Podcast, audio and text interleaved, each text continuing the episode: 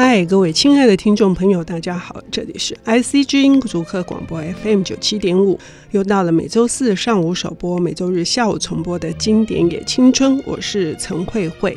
我想。任何人在呃少年时代最幸福的事情，莫过于他心目中有一个偶像，是他的英雄，他可以追随着这个英雄展翅高飞，可以有充满无数的想象。呃，好几个世代里，我都听到他们的心目中最强大的英雄是亚森罗平，而且呃，喜欢亚森罗平的小朋友、大朋友，通常呢不喜欢福尔摩斯，这是为什么呢？我们今天要。谈的就是这个跨越了非常多世代，呃，深受大家所着迷的这样的一号人物，而我们当然要邀请到一个呃很会说故事的领读人，他是我们台湾推理作家协会的成员，是推理评论者，也是策展人，同时他还担任的一个奇怪的单位的副主任，叫做疑案办，他是露娜，露娜你好。哎，慧慧姐好，很高兴今天有机会来这边，然后跟大家分享就是亚森罗平的这个故事。嗯嗯，一案办是一个什么单位啊？呃，一案办像刚刚慧慧姐说的，就是它有一点就是充满神秘的那样一个感觉的组织。我们的目的是要去调查台湾历史上面就是重大的一些悬疑案件，然后把他们的算是真相吧，哦，然后看看有没有办法公诸于世，给大家知道。会用一个故事的形式来展现。嗯，是我们希望能够。用比较简单的方式，轻松好读的方式，然后让大家就是看了故事之后对这个案件有兴趣，那可能我们就可以找到更多人，然后帮我们一起来探究这个案件背后的真相。嗯，我们今天要读的这个亚森罗平，通常大家会觉得它好看，是因为当然是主角人物的性格，而且它是一个很有娱乐效果，也远远不仅于此。可能露娜在读亚森罗平，尤其是为什么我今天你想要。介绍这套书，是因为它有一个什么新的面貌又推出来了吗？啊、是因为那个最近。亚森罗平其实大家一开始接触它都会是早期东方版的，嗯，就是非常呃日本人改写过的这样的一个版本。我小时候也是看这套版本长大的，然后那时候就像刚刚慧慧姐说的，就是亚森罗平有点像是我生命中的英雄，因为未来非常希望就是可以嫁给这样子的人，觉得他就是又风流又浪漫这样。嗯，对。然后相对来说呢，福尔摩斯就是呃虽然故事也蛮有趣的，但是他就是严肃一点，然后比较没有那么活泼，然后比较没有到处跑来跑去。呃，不过长大之后，这个趋势就反转回来了，因为福尔摩斯的故事出了非常多的版本，然后出了全译本，然后出了插图，然后有非常多的演绎。慢慢慢慢慢慢对他的了解就越加越越深之后，就会开始感觉到他的魅力。嗯，这个时候再回去看亚森罗平，就觉得这个人好像蛮轻浮的。呃，那是因为是可能是因为有一个儿童改编的版本，有一些比较深刻的地方，它被删节掉了哈。我这次重读这个新的全译本，就是真的是给大人看之后。而我反而会对呃罗平原来给我的那些印象哈，我又有一个比较深刻的体会。他这个人是，我觉得他是脑子转得快之外，他事实上是还蛮有情操的人呢。是，对，嗯，我觉得就是这样，就是呃，然后长大，因为因缘际会之下，然后重新去读了就是亚森罗平的，就是这个全译本之后。然后就会突然之间发现说，他其实也没有我之前以为的，好像那么轻浮。他还是有为有守，然后他同时有幽默感。嗯，那他他当然有他的缺点，可是没有人是完美的人，所以反而在这样的一个状况之下，他的那个缺点有些时候反过来会变成，就是大家会觉得说啊。呃，原来你也不是只是个怪盗人物这样的一个感觉，嗯嗯、所以在这样的状况之下，现在这两个角色在我心目中又开始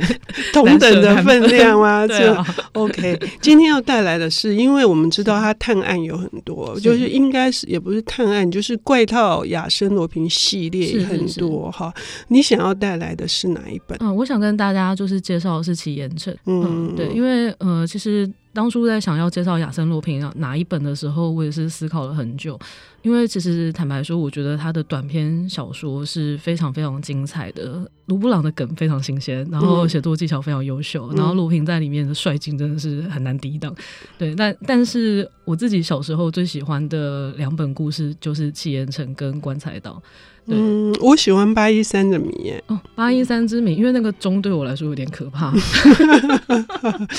OK，所以齐岩城哈，你刚刚已经说了这个作者的名字卢布朗嘛哈，卢布朗所创造的这个角色，不只是呃在今天要谈的齐岩城里面相对的，他当然是首要的主角。可是这本书因为是一个世纪大混战，嗯，是对，但是这对对，这是一个怎样的情况？因为不是只有一个我们心目中的类似，他是一个推理之王吗？侦探之王吗？或者是他应该有另外一个更好的定义？嗯嗯、呃，我觉得就是卢布朗的，就是他的创作动机，我我觉得他就是想写好看的小说，嗯、然后他想创造出来一个充满魅力的人物。嗯、那这个人物，因为侦探这个角色，其实某种程度上有点平凡，他的目的，他做任何事情的目的都是要把罪犯绳之于法。嗯，所以我想他的动机会有一点想说。呃，我想要创造一个与众不同的。那他有些时候亦邪亦正，有些时候做好事，有些时候做坏事。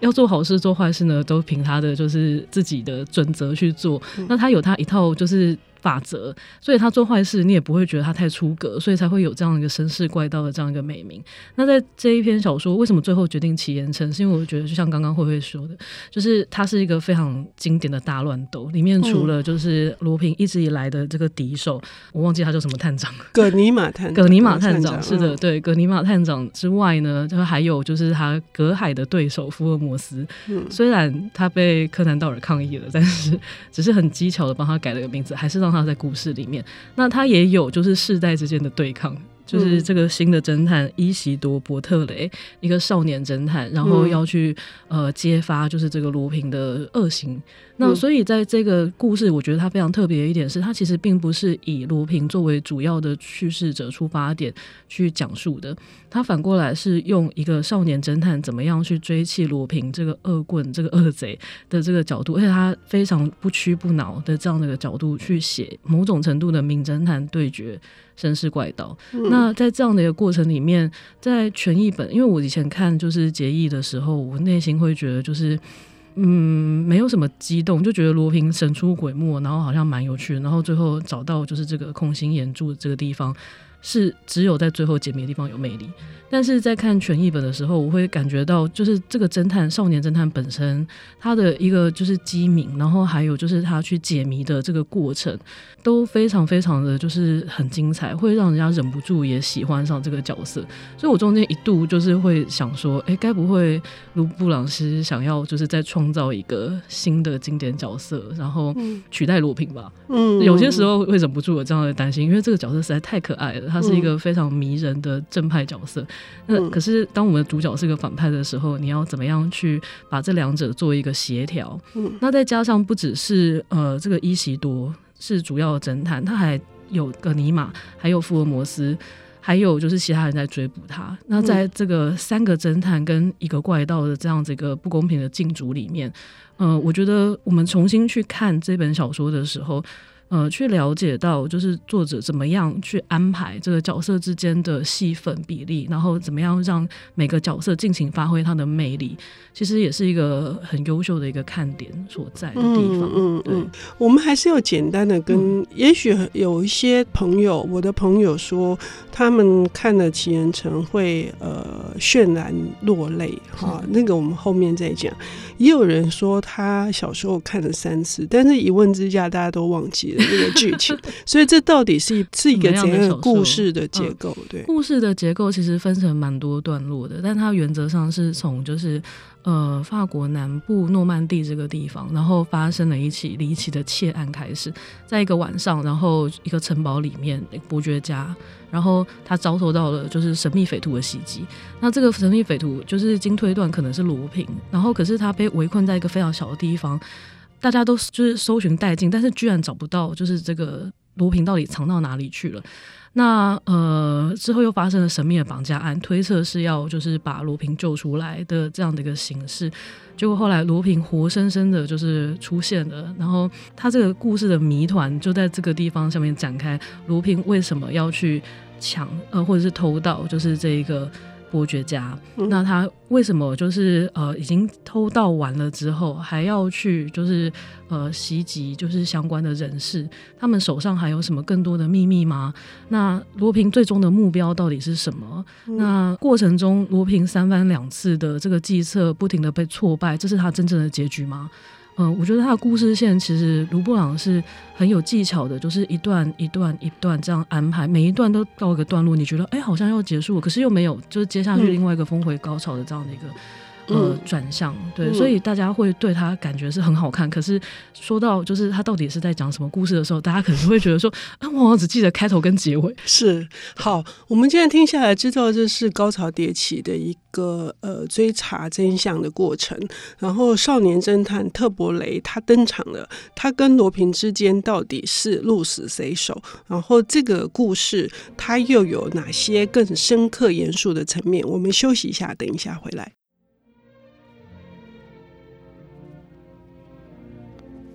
欢迎回到 IC 之音竹科广播 FM 九七点五，现在进行的节目是《经典也青春》，我是陈慧慧。我们今天邀请到的领读人是台湾推理作家协会的成员、评论者、策展人，同时也是疑案办的副主任露娜。呃，露娜为我们带来的是我们心目中永远的英雄亚森罗平，怪盗亚森罗平的奇岩城，这是他很著名的代表作之一啊。刚已经讲过的，他是一个呃。三个名侦探等于其实有一点像是要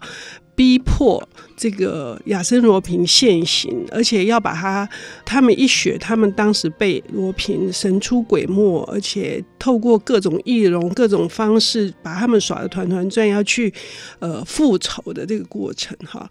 呃，我们要讲一下，就是说到底你刚刚上半段节目说一桩伯爵的他的城堡的窃案。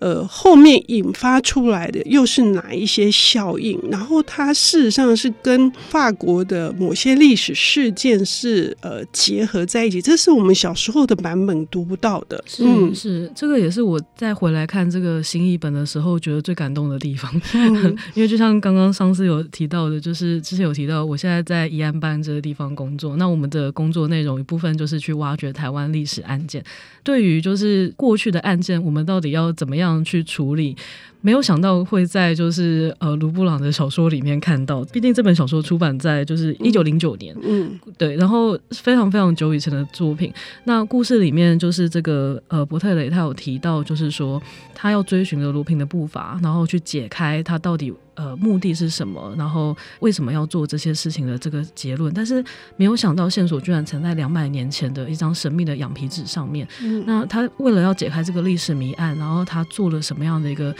如说。文献调查工作啦，田野访谈啦，突然之间就觉得好亲切啊！因为、嗯、法国就是侦探，跟我们现在做的事情基本上差不多是一样的。嗯嗯、对，所以在这个层次上，我觉得很有趣的一点是，读完这样的一个部分。我非常想要去了解法国诺曼底的历史，因为它里面提到了很多相关的关于诺曼底这个地方的知识，然后还有地形，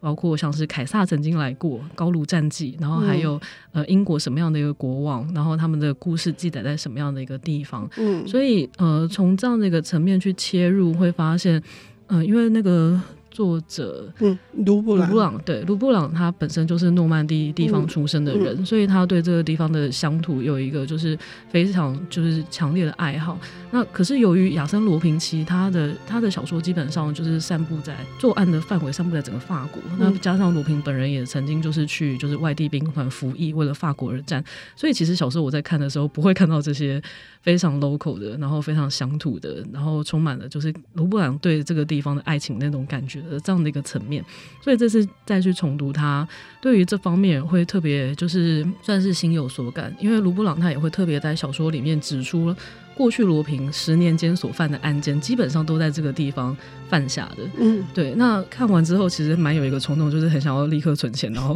飞去诺曼底。嗯，对，这是一个好的小说哈。嗯、我们好像我们节目中介绍这么多的作品啊，是通常呃令人印象留下呃鲜明的这种画面的，都会有冲动想要买张机票就飞过去了。嗯，对。那。可是这里面还是有解谜，因为虽然是一个冒险小说的状态，它解谜的这个也是亚森罗平探案里面的，应该是冒险系列里面的一个很大特色哈。这也跟历史事件有关吗？是的，嗯、呃，它原则上来说，它的这个解谜方式是由路易十三来做一个密码的编织，然后路易十三国王亲自编制的密码的，它其实是用一个非常早期的，就是变位密码的这样的一个形式，那里面。牵涉到了就是发文的结构的这样的东西，那这个在小时候，我我说真的，我我想我那个时候应该是直接跳过去吧，应该没有认真的去看它中间的这个解密的结构。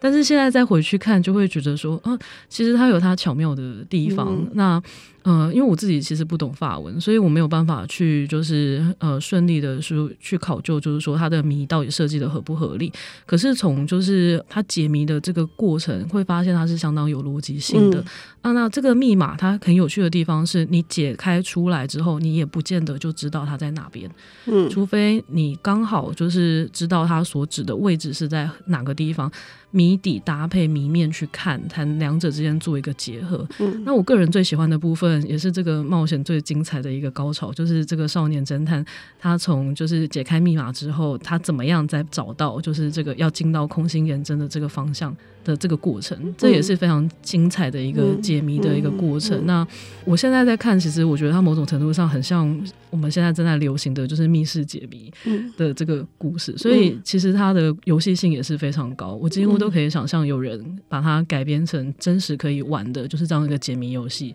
对，在就是有类似地形的地方，比如说桌游也可以，对，桌游也可以，是，是嗯，所以它其实是一个就是兼具娱乐性，故事读起来非常有趣，很刺激，然后你甚至可以想象到就是自己临场的那个场面感，作为主角，然后跟随他一起解谜的那种快感。嗯嗯，所以也就是说，除了是一个呃精彩刺激，让你呃肾上腺素可以高标的一个呃就是追逐，那这个追逐后面还有一个历史事件，历史事件又有一个很大的更大的谜，然后这个谜后面呢，事实上又跟一些地理环境有关，利用地理环境来设计哈，啊、这个地理环境是现在还是真实存在的，哦、我觉得我很。希望我们台湾也有这样子哦，比如说我们在鼻头角那边有没有可能，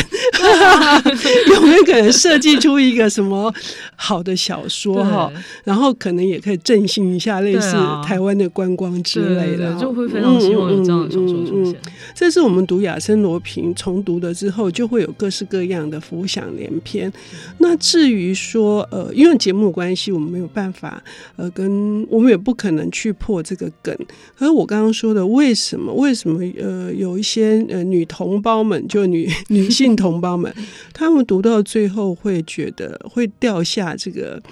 呃伤心的眼泪。非常期待各位听众朋友能够重新来读这个全新的完整的译本《亚森罗平冒险系列》。我们非常谢谢露娜今天来介绍这本书，谢谢齐延成，谢谢大家。